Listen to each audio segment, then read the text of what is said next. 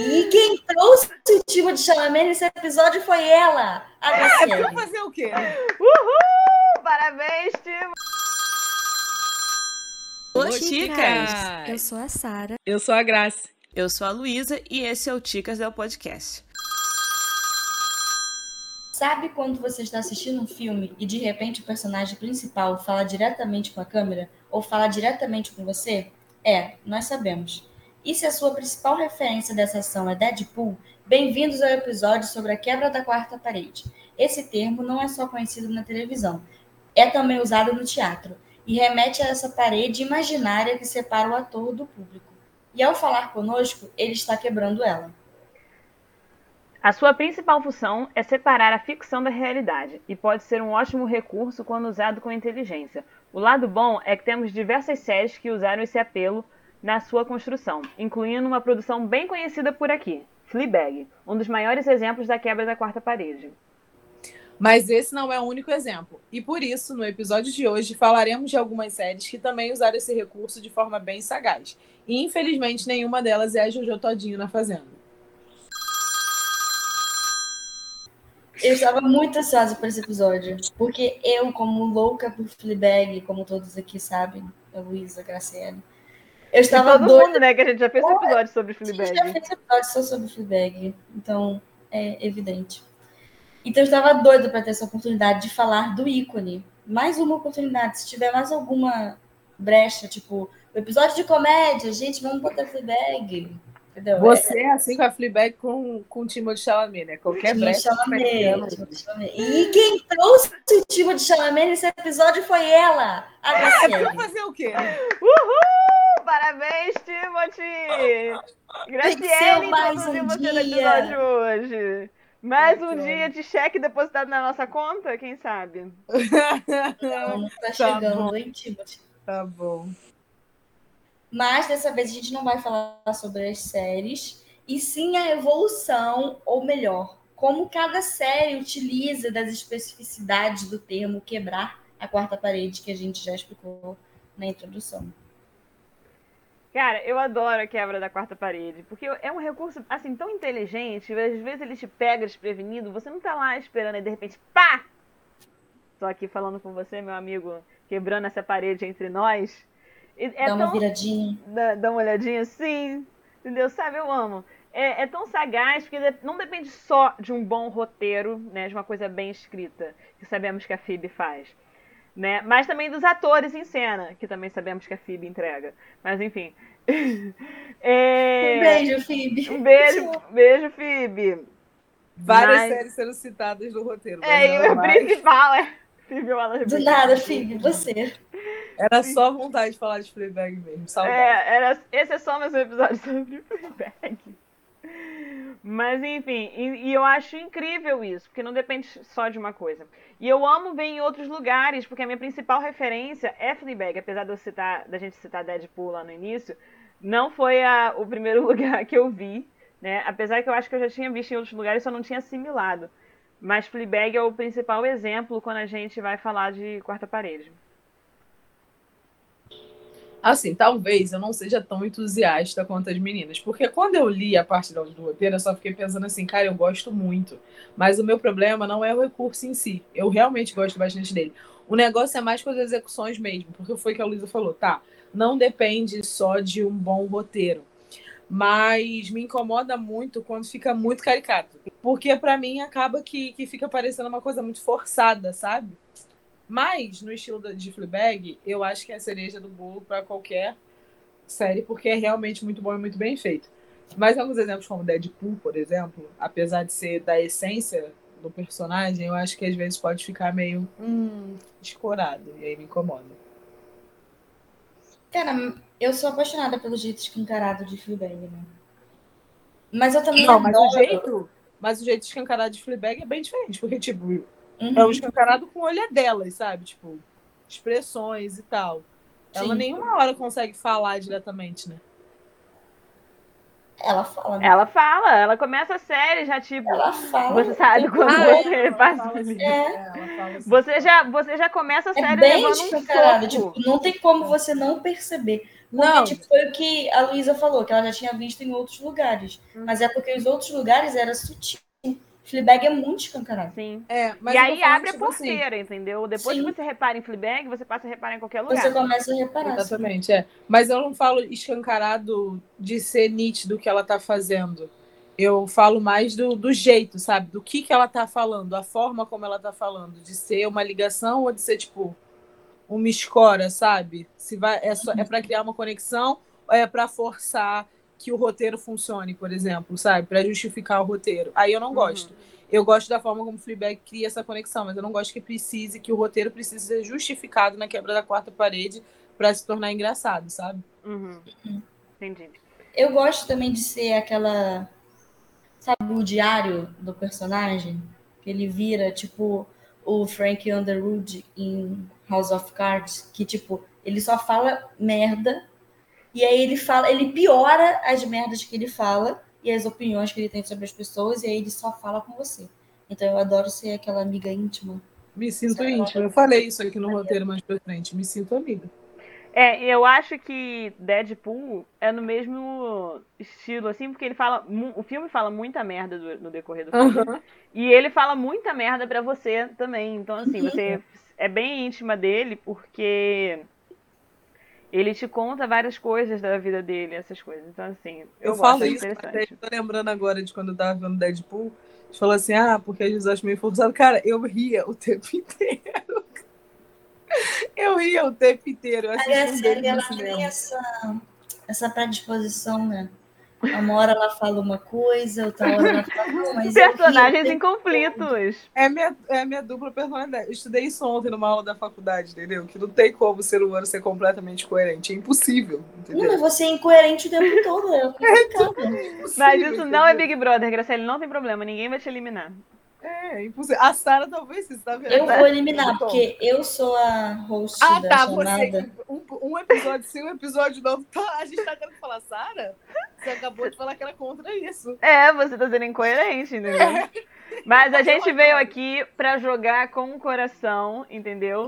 E aí nós vamos Pra mostrar começar a nossa verdade. pra mostrar a minha verdade com o meu coração, entendeu? E se o jogo do coração não está sendo aceito, me eliminem. E pra jogar com a nossa verdade, nós vamos começar a falando de séries que quebravam a quarta parede lá nos anos 90. Assim, Fleabag não inventou esse recurso, gente, é uma coisa bem antiga. Por mais que a gente. ass- É, por mais fale que ela seja que a a nossa. que foi ela É, que não foi ela, não foi ela. Com- Começou já há muito tempo. E nos anos 90 já tinha duas séries fazendo isso: Um Maluco no Pedaço e Sex and the City. E a gente tá jogando com o coração mesmo, né? O Maluco no Pedaço, uma das minhas séries favoritas, Sex and the City, é uma das séries favoritas de Luísa. A gente Sim, tá com é todo muito o coração. É a minha verdade, entendeu? É a nossa verdade. Cada um com a sua verdade. Vai, Sara. É, o maluco no pedaço ele não usa do recurso o tempo todo, né? É só algumas vezes que o Smith quer falar com o público, quer deixar o negócio mais engraçado. E aí ele vira pra, pra, pra câmera e fala, né? Mas é uma das séries dos anos 90 que é mais conhecida por quebrar a quarta parede. Tipo, quando você pesquisar séries que quebraram a quarta parede, filmes que quebraram a quarta parede, sempre tem lá um maluco no pedaço, apesar de não ser muito evidente e, não ser um recurso que eles usam o tempo todo. E é usado mais para dar ênfase nesses momentos, como eu falei. É, o Maluco no Pedaço foi meu primeiro contato com a quebra da quarta parede, mas eu nu- nunca interpretei que era uma quebra da quarta parede. Mas eu acho que é porque, assim, o Maluco no Pedaço era uma série que tinha plateia, né? Tinha sempre aquele barulhinho da plateia e era realmente ao vivo a série. Então, pra mim, ele não, não tava quebrando a quarta parede comigo. Era uma coisa que ele tava fazendo para criar um elo com a plateia que tava lá ao vivo. Pra mim, era uma forma dele criar esse elo com a plateia viva. E não comigo. E aí eu ficava tipo. Mas, cara, tem muito isso também, né? Porque essa, assim, eu não lembrava. Eu assisti alguns episódios, nunca assisti a série toda, Uhum. é, tipo, seguido. Eu assisti episódios soltos e eu adoro. Mas eu nunca reparei nisso. Mas agora que você falou, tem muito dessa conexão de ser uma coisa que é feita no teatro também. E de Aham. ser uma coisa que é feita tanto no cinema quanto na televisão. E o Maluco no Pedaço, teoricamente, está unindo os dois, porque é uma série com plateia. Então eles estão, tipo, performando ao vivo ali para as pessoas. Então tem muito disso de, dele quebrar a parede, tanto pro pessoal que tá ali, quanto para você. Então, assim, acho que super válido o que você falou, essa É, sua confusão ficava- mental. É, tipo, eu ficava, ué, sabe? E aí, depois de um tempo que eu passei a ver em outros lugares, e quando eu fui reassistir a série, porque eu reassisti várias vezes até hoje, e aí eu ficava olhando e falava, tá, tudo bem que, que é um- uma quebra da quarta parede comigo, e mesmo que se fosse com a plateia, já seria uma forma de quebrar a quarta parede, né? Porque tem várias séries que eram com plateias e não faziam isso. Friends tinha plateia. Tinha plateia? Tinha, Tinha. Não tinha? Tinha. E não quebrava a quarta parede. Tinha momentos Então- que eles olhavam, tipo, pro horizonte e aí É, mas nunca davam uma aquela risadinha, ênfase na, na mas não era o foco. pra Não. ser. E, o- e o Maluco no Pedaço não conseguia associar, sabe? Ainda mais porque eram mais as caras do Will do que qualquer outra coisa. Acho que são muito menores os momentos Eu acho que ele que, fala. que só o Will faz. É, eu acho que. Eu tava tentando lembrar. Eu já eu tenho uma cena na minha cabeça que pra mim o Carlton fez. Mas eu não tenho muita certeza se o Carlton realmente fez. Mas quem eu tenho certeza é o Will. Os outros personagens nunca fizeram, não. Sim. E tem uma cena, tipo, muito, muito, tipo, marcante da quebra da quarta parede, que quando o Will Smith olha pra, pra câmera, a câmera vira pro teto do estúdio. E aí você vê que tá no, no estúdio de televisão. E aí, tipo, todo mundo fica, oh, meu Deus, quebraram mesmo, hein? Tá Empurraram, demoliram, a agora. Demoliram a quarta parede. Veio a bola de demolição com a Miley Cyrus em cima acabou com as paredes do negócio. Luísa foi muito lá atrás buscar essa referência. Eu cara. amo essa música! Eu Eu amo, é muito boa. Eu também. E eu amo essa cena que Sarah falou. Durante o especial deles que saíram, que saiu no HBO, eles falam muito sobre isso, né? Eles mostram algumas cenas, eu acho que essa mostraram também. E eles falam sobre os rituais que eles tinham com a plateia. Toda sexta-feira eles distribuíam instrumentos musicais. dentro- Bolos, doces. Mimos, Não, pequenos mimos. Era só instrumento musical mesmo. Às vezes tinha sorteio, as pessoas pegavam coisas debaixo da cadeira. podiam Não, mas esse, esse negócio de sorteio é muito comum, né, nos programas É. de auditório. A obra da carro, né? A Você ganha um carro, você ganha um carro, você ganha um carro, todo mundo ganha um carro. diria. Mas aí, tipo, eles distribuíam instrumentos musicais entre a plateia e o elenco e cantavam. E ele fazia rapper, porque ele é rapper, né? Ele era DJ já. E aí. Carreira Eu- de rapper do Will Smith, hein? Pra onde foi? É, ele, ele era rapper com, junto com, com jazz, com o personagem que faz o jazz, com o ator que faz o jazz. Eles eram uma dupla. É, não É, eles sabia. eram uma dupla antes de começar. E aí eles começaram e o Will levou eles pra série. O Will só fez a série porque ele tava precisando de dinheiro pra pagar alguém que ele tava devendo. Ah, e aí eles fazem realmente um show vivo pra aquela plateia, né? E aí eu achei que, tipo, essa quebra da quarta parede é, tem muito disso. Foi o que a Luísa falou, de fazer um show pra eles. Eu, então acho que ficou bem legal incluir. Outra sitcom dos anos 90 que quebra a quarta parede é Sex and the City, que é uma série muito famosa, mas não é conhecida por, por quebrar a quarta parede, assim como um maluco no pedaço. Mas eles usam desse recurso na primeira temporada, a partir, que era tipo um teste. Aí, a partir da segunda, os roteiristas decidiram que não era uma boa ideia, que não ia rolar. E eles simplesmente pararam de usar como se nada tivesse acontecido. E aí, algumas pessoas nem lembram que que teve, porque eles simplesmente colocaram, tiraram e seguiram a vida. É, eu sou essas pessoas. Porque eu tinha esquecido que Sex and the City usava. Aí vocês falaram, eu lembrei, puxou uma memória e eu pensei, caraca, eu gostava disso, eu achava interessante, porque era tipo assim, a Carrie, pra quem não sabe, é uma colunista, né? E ela fala sobre sexo e a cidade, no caso. Brincadeira, não é sobre isso exatamente, mas é, é basicamente isso. É, e aí ela entrevistava, no início, ela entrevistava as pessoas para saber a opinião delas, assim, do círculo de amigos dela, sobre determinados assuntos. E aí, quando eles iam expressar a opinião, eles quebravam a quarta parede, porque eles olhavam diretamente para a câmera e falavam a opinião deles sobre o assunto.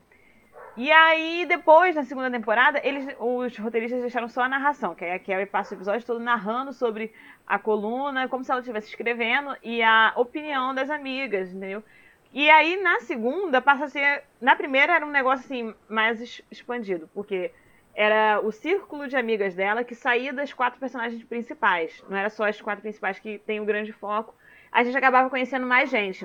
E aí, depois, quando foi passando, quando eles tiraram esse recurso, acabou focando muito nas quatro amigas, a opinião da, delas que a Carrie escrevia sobre. E aí acabou fechando muito. Eu, eu gostava, porque mostrava outras pessoas do convívio delas e era interessante. No reboot, eles tiraram até a narração. Ficou uma coisa bem assim, zerada, uma coisa bem. Só cenas sem saber o que, que a Carrie acha, o que, que tá passando na cabeça da Carrie.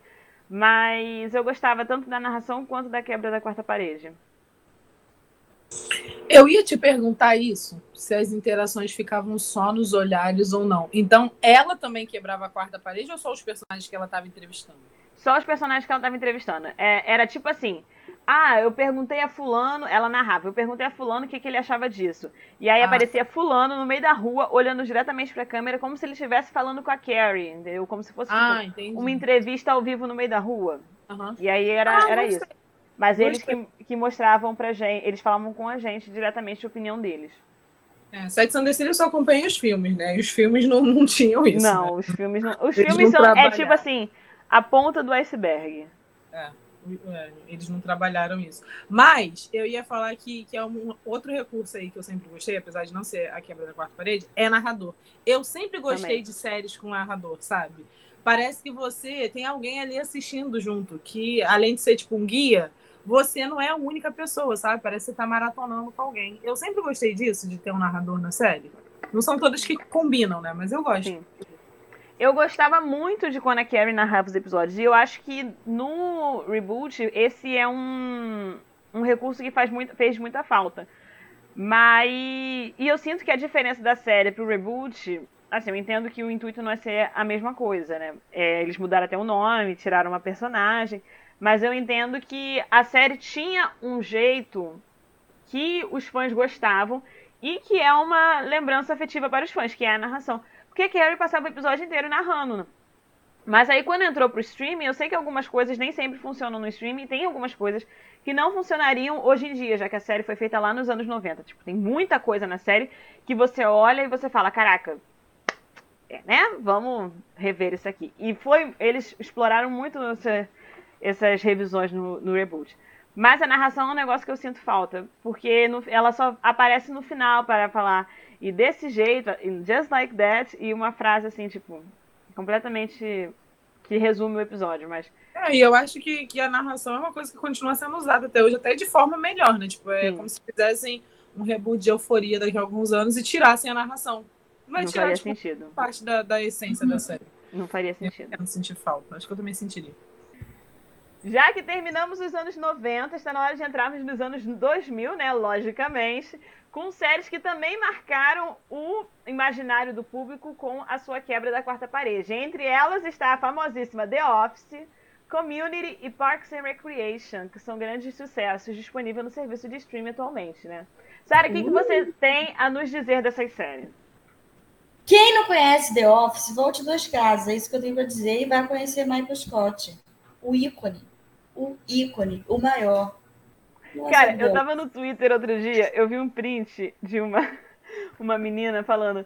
Cara, eu tô aqui numa dinâmica do trabalho e eles fizeram, é, deram várias coisas pra gente meio que fingir uma deficiência. Eu tô usando um tapa, um negócio no olho pra é, passar de cego, tem um cara mancando, um cara com o braço Pelo preso. De eu tenho Deus. certeza que essa dinâmica é, foi tirada de The Office. Era um print do cara irritando. Cara, essa empresa não tinha RH, não, gente. E em The Office tem. Cara. Que é o maior inimigo do Michael Scott. O cara, cara da RH. Que não, e ela absurda. fala, eu tenho que ir pegar, a gente tem que ir pegar água desse jeito, a gente tem que fazer as coisas desse jeito. Cara, eu fiquei, meu Deus. Cara, pelo amor de Deus. É Mas quando eu fiz curso de, admi de, de ADM lá no Senai. É, e a gente tem que fazer essas dinâmicas de, de RH, tipo, montar dinâmicas e tal. Cara, é um negócio tão forçado, mas tão forçado que eu fico assim, tipo, depois que pega o ritmo, fica até engraçado. Fica até legal, mas é um negócio que, tipo assim, é, é praticamente aquela humilhação na cara do trabalhador. Tipo, quer dinheiro? é então The Office, é assim. Os anos 2000 é o mundo das sitcoms, né? E certamente foi marcado pela quebra da quarta parede, que é muito utilizada nessas três séries que a Luísa citou. Cara, e é incrível as caras e bocas que o Jim faz pra câmera em The Office. Cara, é muito engraçado. Ele, tipo, faz uma boquinha.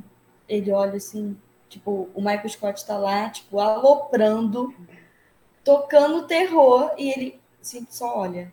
Cara, eu fico tipo, Jim, você tá engraçado.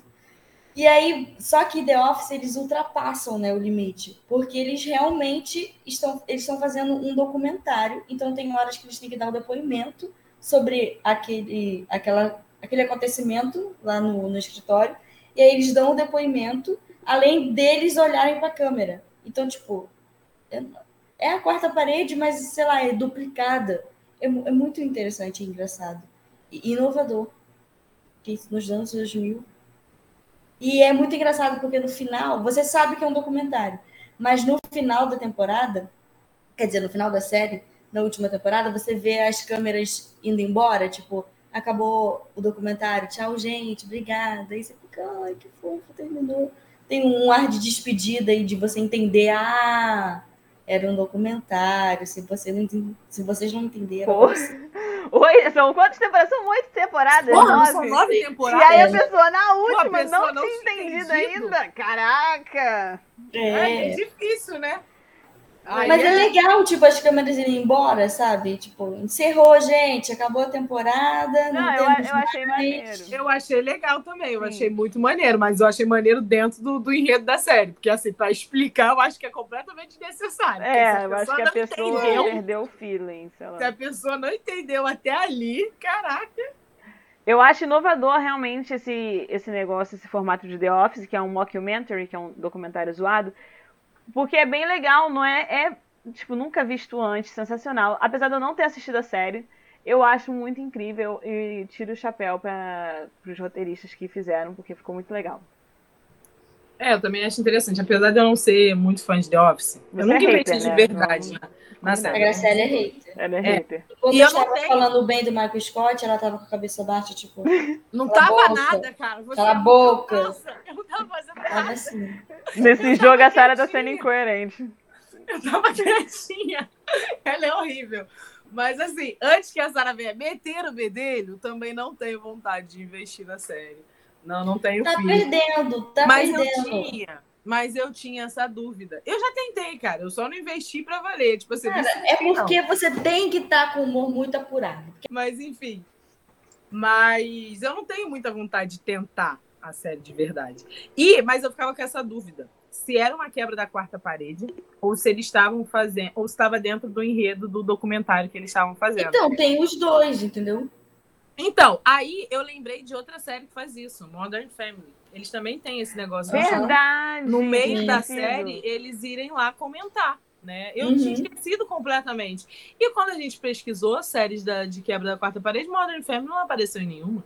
E aí, por isso, e essa foi minha dúvida quando eu pensei em The Office. Eu falei assim, ué, será que um é e o outro não é? É então porque The The Office faz Office os dois, tem né? essa de virar pra câmera, entendeu? Ah, tá. Entendi. Eu não achava que eles faziam Porque eles estão falando, Porra, eles comentando o episódio, não é tipo comentando a cena que aconteceu, né? Pro documentário. Uhum. Não é para o público, é pro documentário.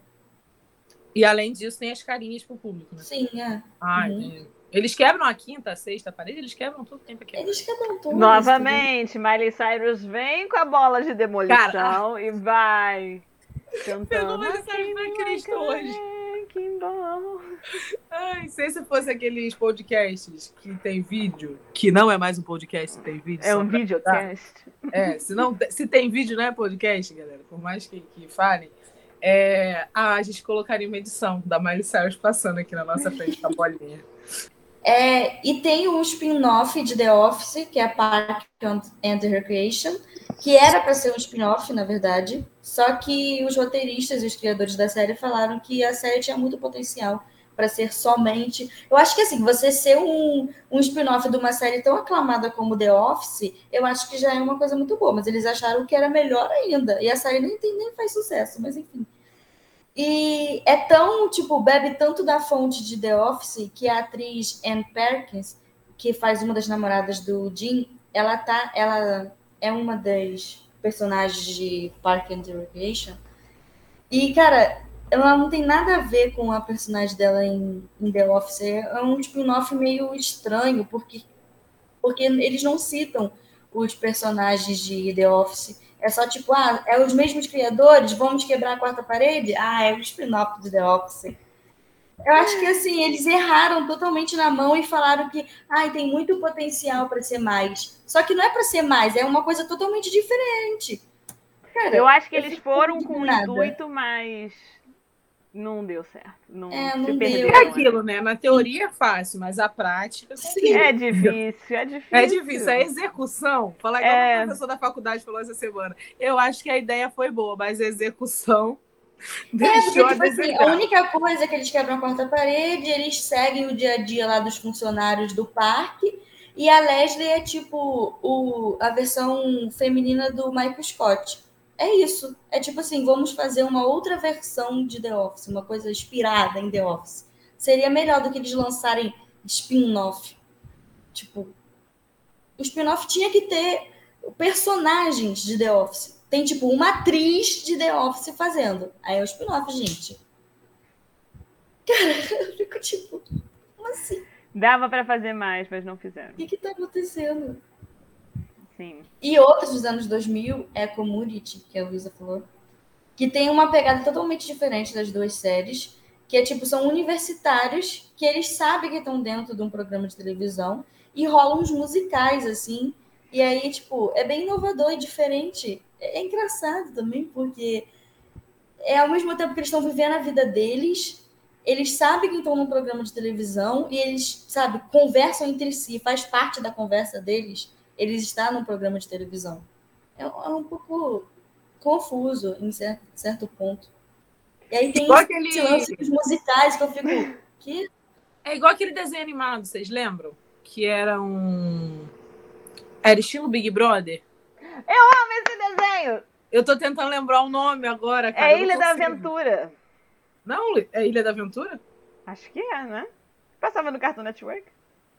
Eu acho que você misturou dois desenhos aí. Hora da Aventura. Do Cartoon Network passar. E ela simplesmente virou Ilha da Aventura. É, não era Ilha da Aventura. Acho que era Ilha dos Desafios. Isso, eu acho que sim. É Ilha dos Desafios. É isso mesmo. Ilha da Aventura. É, é isso mesmo, drama total. É Ilha dos Desafios, isso, drama total. E é muito, eu acho muito engraçado. E eles falam também porque eles estão dentro de um de um reality show de sobrevivência e tal. Sim. Eu acho que segue a. E a universidade parte. nada mais é do que um ambiente de sobrevivência, entendeu? Então não deixa de ser um reality de sobrevivência. Deixa de ser. Porque, e é o reality, porque a gente tem o um prêmio no final, entendeu? O prêmio Capenga, que, que é o prêmio diploma. É esse, que prêmio? É o diploma. Prêmio! É o diploma, ninguém te falou, não, menina. Não tá sabendo? Tô sabendo agora. e o pior, e o pior. No nosso caso, dona Luísa, o prêmio que a gente nem precisava ter, entendeu? Um prêmio dispensável. Sabe? Deixa aqui clara minha revolta com a história de jornalista não precisar meu de diploma, tá? Deus, tá? Depois vocês reclamam da merda que vocês estão consumindo. Jesus! Mas, enfim, prêmio. Que reality merda que a gente está participando. Tá Ninguém avisou que ia ser assim. Eu já eu venci, eu participei e perdi, eu acho. Eu acho que eu não ganhei, eu não venci. Saí perdendo, eu, eu saí com. Terminou o programa, mas eu não saí com. É o que, é o que eu não saí falou, com, né? com essa onda que o ex-BBB sai com aquele bliss do, das publis e dos não teve e das aparições. Sair. Luísa tá pensando até agora, sair, até agora teve uma publi pra fazer. Uma publizinha, tô, que, tô pior que a Kerline. É, eu acho que as séries de comédia dos anos 2000 eram muito isso, né? Você pega um grupo, você acompanha esse grupo no cotidiano deles, e é sobre o que, que eles têm em comum. Porque, ó, em Community eles eram universitários. Em The Office eles trabalhavam nesse escritório, em Parks and Recreation também. Brooklyn Nine-Nine, por exemplo, que não tem nada a ver com, a, com o episódio que é de quebrar quarta a quarta parede, parede não faz isso. Eles estão lá na, na, delegacia. Então era muito isso nos anos 2000. E hoje em dia, eu sinto que não é nada disso. Hoje em dia, as, as séries de comédia são completamente diferentes e são mais construídas. O roteiro é mais uhum. pensado, entendeu? Com dramas, diferentes cenários. A gente vê diferentes cenários, que, o que não acontecia. e sem aquele apelo para ser muito engraçado, para ser para fazer o público rir, entendeu? A série é engraçada no geral, mas não tem aquele apelo. Uhum. E tipo eu... Friends com Exatamente, exatamente. As séries hoje em dia não tem mais esses recursos. E eu acho que é porque a forma que a gente consome essas séries mudou também. Então eles, eles mudaram completamente para se adequar às novas formas que a gente consome. Assim, eu falei, falei, falei, mas eu, não tem nada a ver com a quarta parede.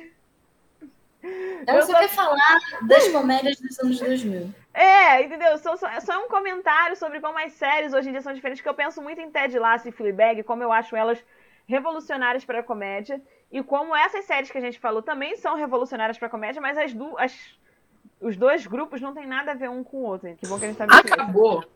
Hum. Acabou que o que você falou teve a ver sim, porque, eu fa... porque você falou de uma coisa que me incomoda, desse negócio de ter que ser engraçado o tempo todo e de se escorar em qualquer coisa para ser engraçado.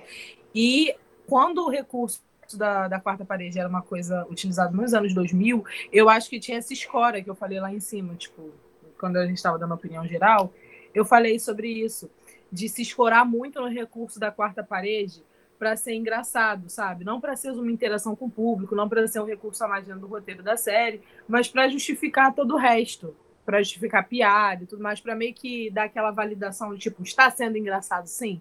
Olha como uhum. é que está uhum. sendo engraçado. Então eu acho que isso me incomoda muito. Tem, tem a ver o que você falou. Então, viu? Acabou que teve tudo a ver. Tudo, tudo se conectou, entendeu? Entendeu? Tudo faz sentido.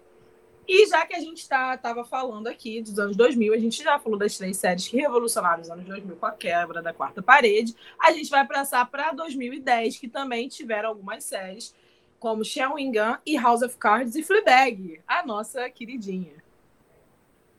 Saroca, dê a sua opinião, nada parcial. Nada parcial, porque eu não trabalho com parcialidade, eu não trabalho. É, não, não, não tem. Todo como, mundo né? já sabe disso. Então vai. Abri a porteira para você. Tudo bem.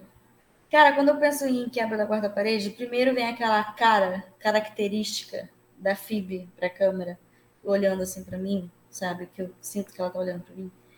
E o Frank Underwood de House of Cards fazendo tipo barbaridades, como eu falei lá na, na minha, na minha opinião geral no início do episódio e ele fazendo barbaridades e olhando para a câmera, tipo, aqui meu ponto de vista, eu tô falando aquilo ali para ele, tô falando A para eles, mas vocês sabem que eu queria falar B. E esse tipo, sobre um assunto super importante, ele é um político, né? Sim. E aí ele vira para o público. Não qualquer falando... político, né? O presidente Sim, dos Estados Unidos. O presidente dos Estados Unidos, exatamente. E aí ele usa, vira para o público e ele é o nosso confidente. Tipo, a gente é o, o público é o confidente dele. E tudo que ele queria falar, que ele não pode falar pelo cargo importante dele, apesar de falar muita merda, ele vira para o público e fala o que ele realmente queria dizer. Eu acho isso um dos recursos muito interessantes da, da, da quarta parede.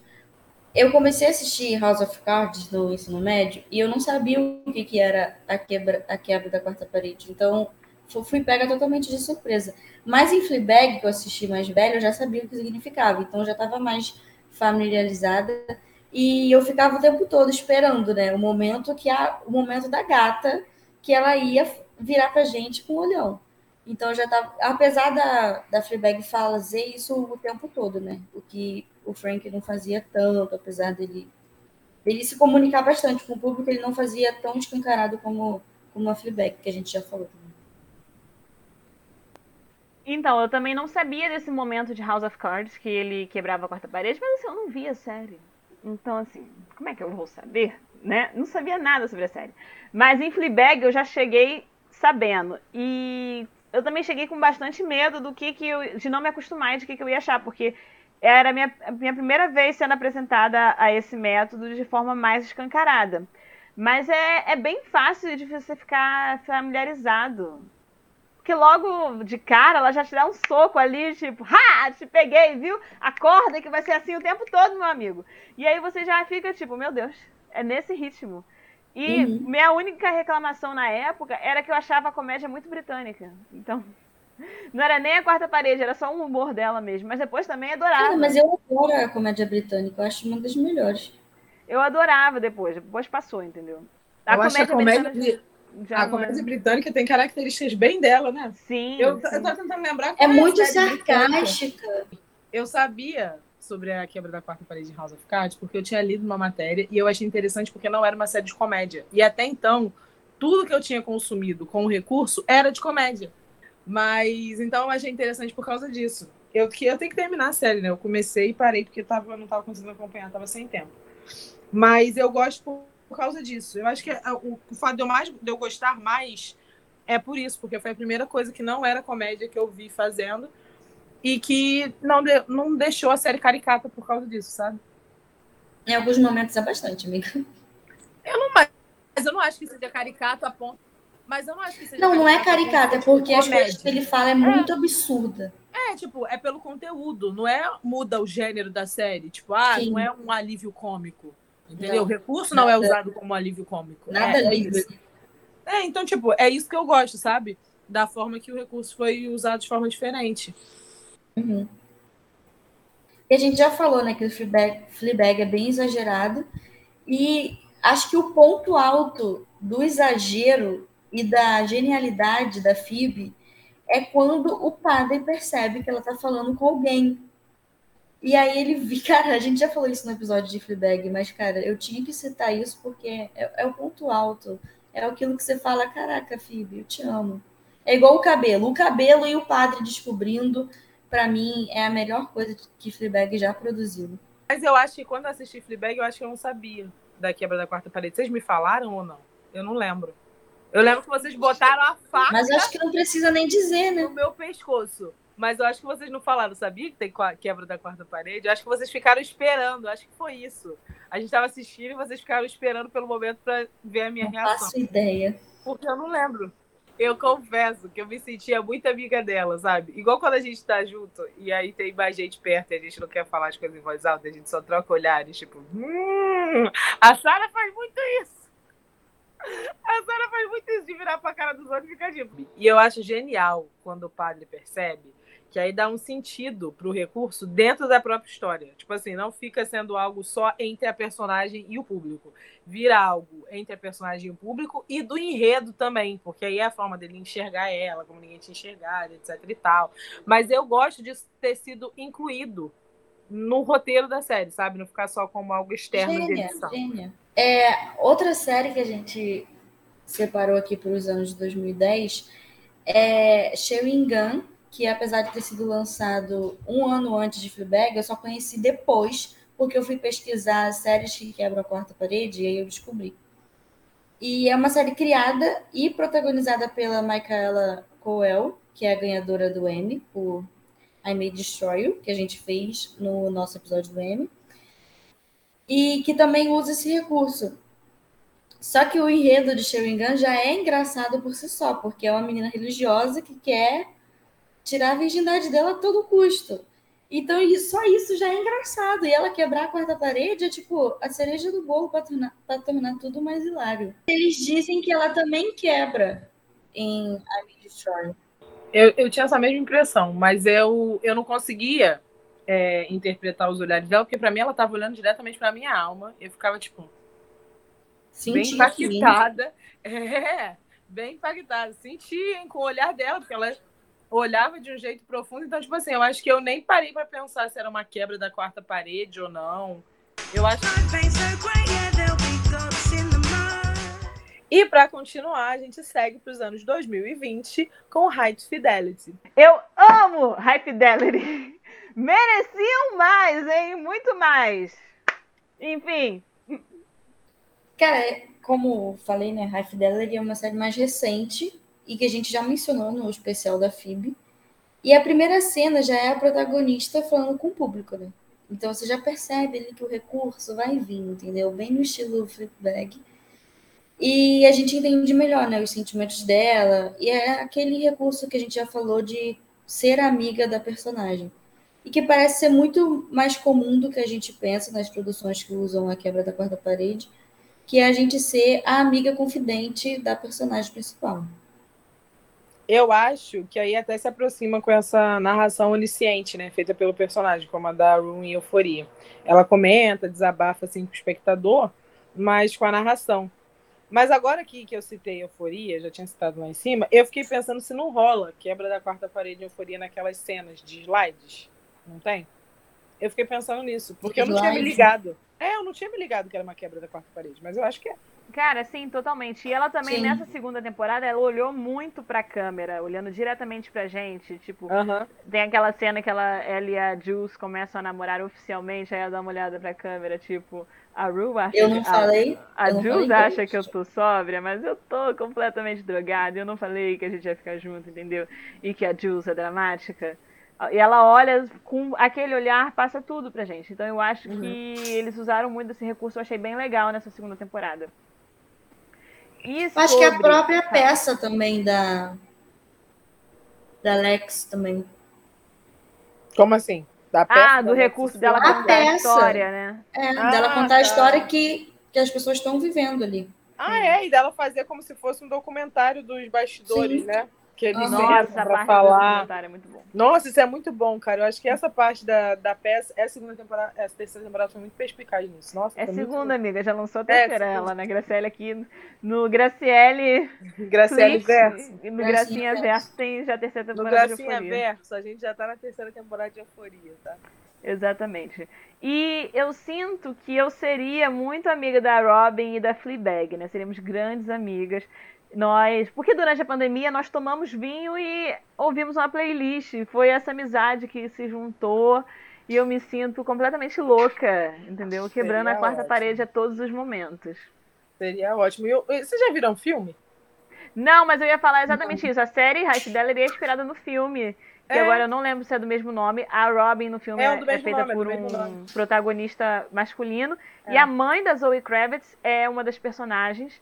E é uma da- das mulheres que o Robin se, a- se apaixona, né? Que é uma musicista. Musicista. É uma, faz parte de uma banda. E, nossa, né, na série com a Zoe Kravitz, o cara que faz parte da banda é, tipo, super gato. E tem aquela energia rockstar que, que não tá nem aí pra você. O filme também quebra a quarta parede. Era essa a minha dúvida, se o filme também filme quebrava, também se eles quebra. adaptaram isso pra série. O filme. E é o. Ah, eu esqueci o nome do ator, é o John. Aquele que tem o, nome, o sobrenome engraçado, John, acho que é John Kusaki. É o Kusaki. Calma aí. Eu nunca sei qual dos dois. Mas enfim, é ele. Queridinho da- das comédias românticas. Ah, tá, John, John Cusack. É Eu ele qual. que, que, que faz. E ele também quebra a quarta parede no filme. Eles quebram. Ele tem, tem uma cena dele assim sentado no, no chão em volta dos discos. Que é uma grande Ele- parte da série, os discos é um grande destaque.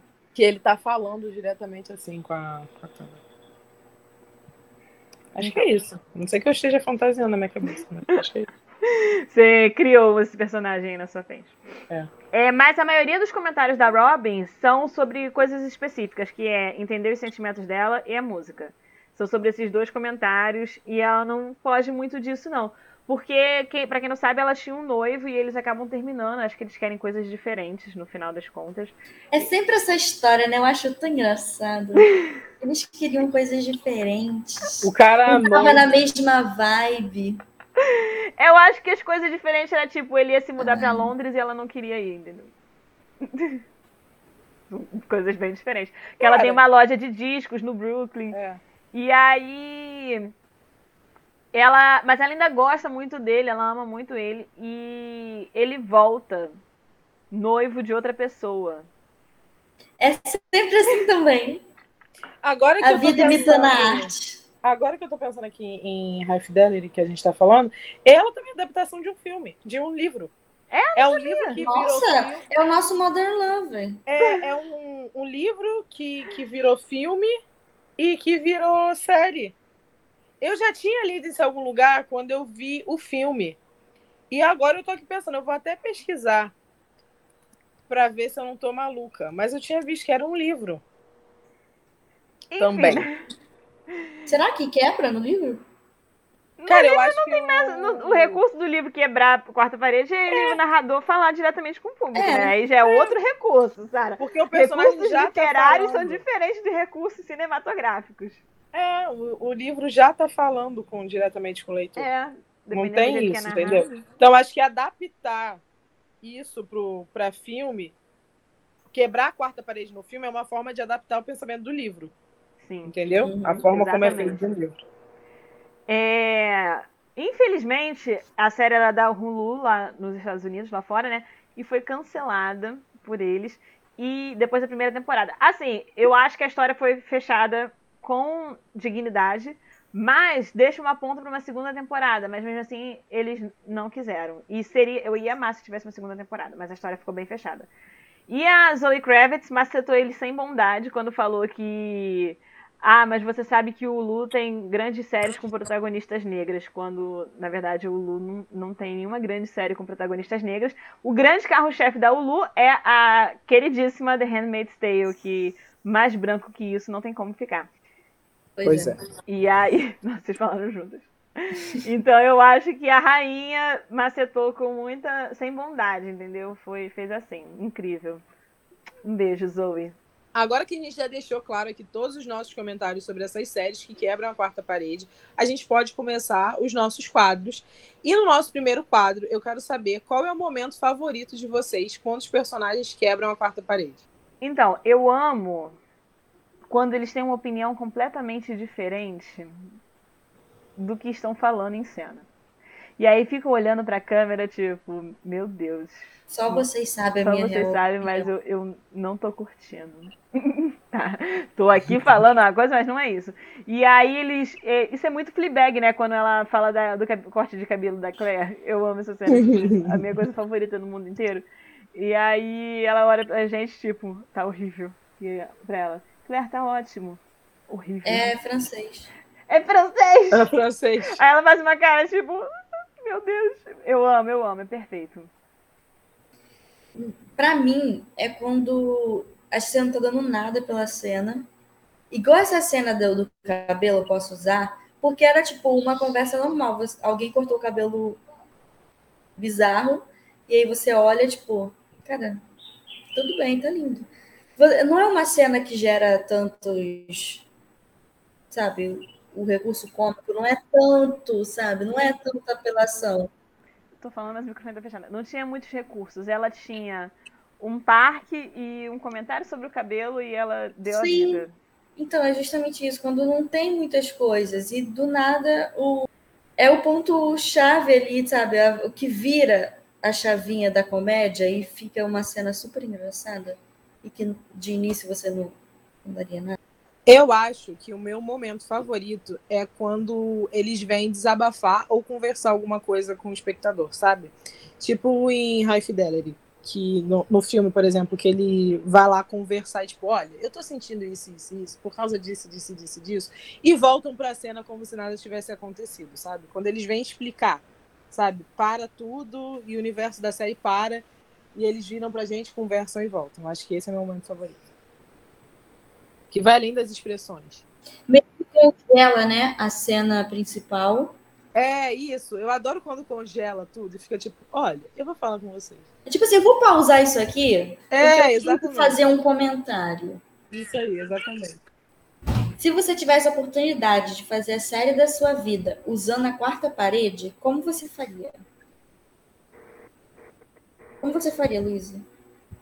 Eu acho que eu seria uma mistura entre a Robin e a Fleabag, porque a Robin, ela é super emotiva e ela tá sempre quebrando a quarta parede pra falar dos sentimentos dela, enquanto a Fleabag é super debochada e tá sempre quebrando a quarta parede pra fazer um comentário debochado. E eu sou a mistura das duas nesse caso, então eu acho que eu seria elas duas e faria que nem elas. Eu posso imaginar você parando a cena, congelando a cena, olhando assim e falando, olha, agora eu vou chorar, porque não tá dando. E aí você chorava e voltava pra cena sem chorar. Eu Fazendo um deboche. É, é, exatamente. Acho que seria perfeito. A gente fez um roteiro já. Eu acho que eu seria uma mistura também. Eu acho que eu seria o Will e a Robin. Porque eu não tenho tanto deboche quanto o Fleabag. Mas eu adoro fazer uma gracinha bem bobona, como o Will Smith fazia toda vez que ele quebrava a quarta parede em um maluco no pedaço. É, eu acho que seria o meu tipo de, de quebra da quarta parede. E aí eu acho que eu faria essa, esse desabafo que eu falei que eu gosto. Provavelmente eu desabafaria, eu parar, pararia a cena e falava, olha, eu tô sentindo exatamente isso daqui, mas eu não vou falar. E aí eu voltaria. Então, mais sentimento como a Robin. Acho que seria isso. Eu usaria a Fleabag uma mistura do Jim, de The Office. Sabe? Só meter naquela carona. Tipo, é uma coisa que eu faço, sabe? É. Eu uso óculos, então, tipo, eu olho por baixo do óculos assim. tipo, Cara, eu tô tá desaprovando É. o que você está fazendo. Eu consigo ver a sua cara olhando assim, sabe? Levantando óculos. Hum, Eu Uhum, consigo ver. Justamente. Hoje nós temos três indicações. A primeira é uma série, Mr. Robots. E a segunda é um filme, O Lobo de Wall Street, que tem uma quebra da quarta parede muito maneira. Eu adoro, apesar de cenas pesadíssimas. E a terceira é Galera do Barulho.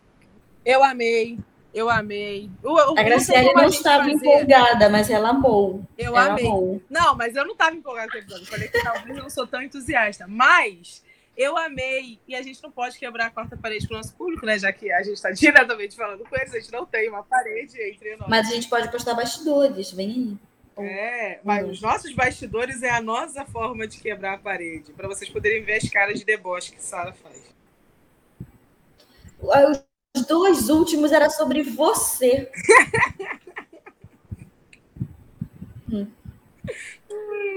Vamos variar. Se comentem com a gente filmes e séries que nós não falamos e que também quebram a quarta parede que vocês gostam. Sim, isso. Sim, gente, Por favor. Até a próxima. Beijinhos. Até a próxima, galera. Um grande beijo. Tchau, tchau. O Ticas del Podcast é produzido, roteirizado e apresentado por Luiz Almeida, Sara Caldas e por mim, Graça Anacleto.